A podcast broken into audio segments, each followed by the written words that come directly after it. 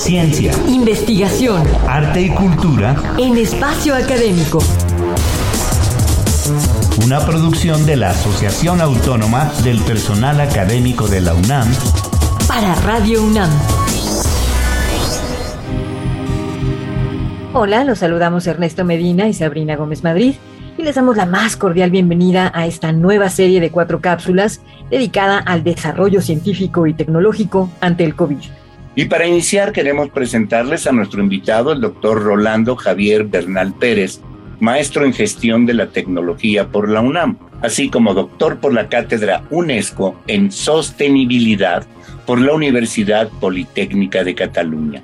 Bienvenido, maestro. Muchísimas gracias por estar en espacio. ¿Qué tal? Muchas gracias, Sabrina, Ernesto. Gracias, doctor.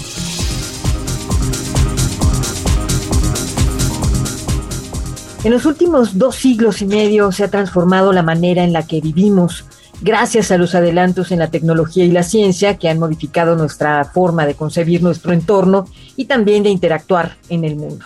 Pero estas innovaciones tienen otras implicaciones como cambios en nuestros valores y la perspectiva desde la que evaluamos lo que es benéfico, tanto para los individuos como para los diferentes grupos sociales. En palabras sencillas y para comenzar con nuestra entrevista, ¿en qué consiste, doctor, la línea de investigación de la que está trabajando? El nombre puede parecer algo extravagante si hablamos de evaluación axiológica de sistemas técnicos complejos, pero en realidad se trata de desvelar los valores que aceptamos tácitamente cuando adoptamos o desarrollamos tecnologías para buscar satisfacer las necesidades humanas. Y es poner marcos para analizar estos valores.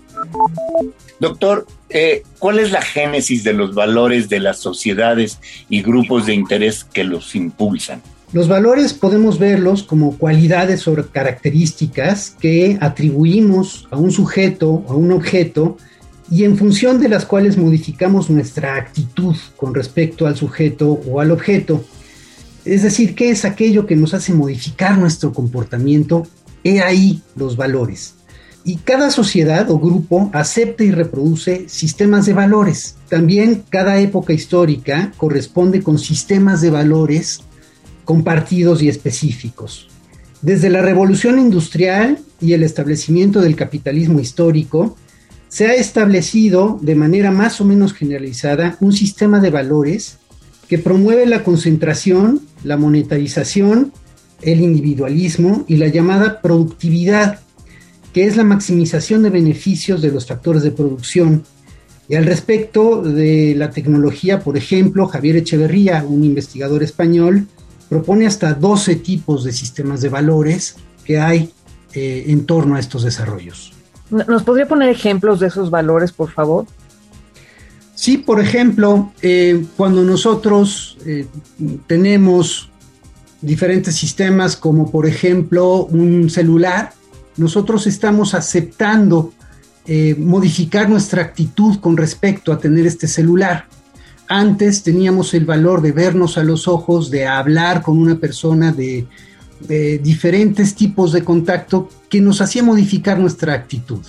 Al aceptar comunicarnos y socializar a través, por ejemplo, de un celular, estamos aceptando otros tipos de valores, como por ejemplo la inmediatez o por ejemplo la obsolescencia.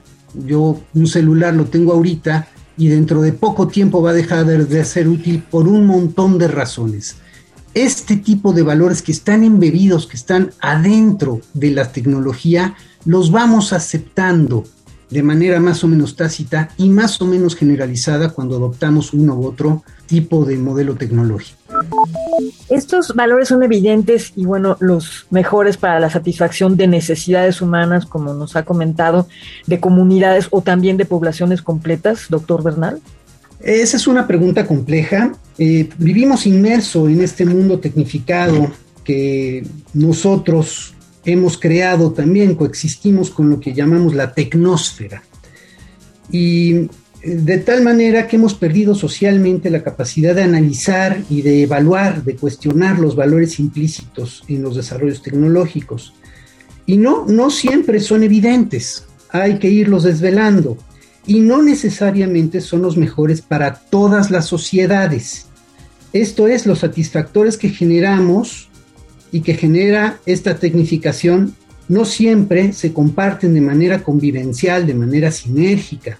Frecuentemente generan exclusión, dependencia, inequidad y otros problemas sociales y además de serias afectaciones al entorno naturaleza para establecer todo este sistema de eh, aparatos tecnológicos o, de eh, sistemas tecnológicos requerimos de muchos recursos naturales. Y entonces en este sentido tenemos que poder evaluar estos desarrollos.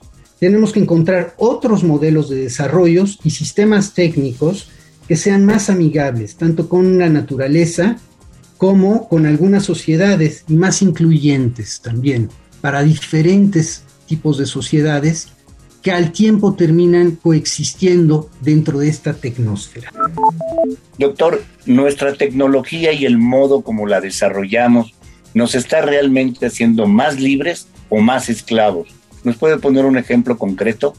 Es una otra pregunta compleja porque no tiene respuesta única. Mucho tiene que ver con cómo utilizamos la tecnología. Entonces, esto es otro tema a, tomar en cuenta para saber si nos está haciendo más libres o más esclavos. Hasta aquí nuestra primera cápsula de la serie, pero los esperamos mañana en la segunda de cuatro con el ingeniero químico egresado de la Facultad de Química, el doctor Rolando Bernal Pérez. Muchas gracias a todos. A nombre de todo el equipo, nos despedimos de ustedes Ernesto Medina y Sabrina Gómez Madrid. APA UNAM, el pluralismo ideológico, esencia de la universidad. Radio UNAM, Experiencia Sonora.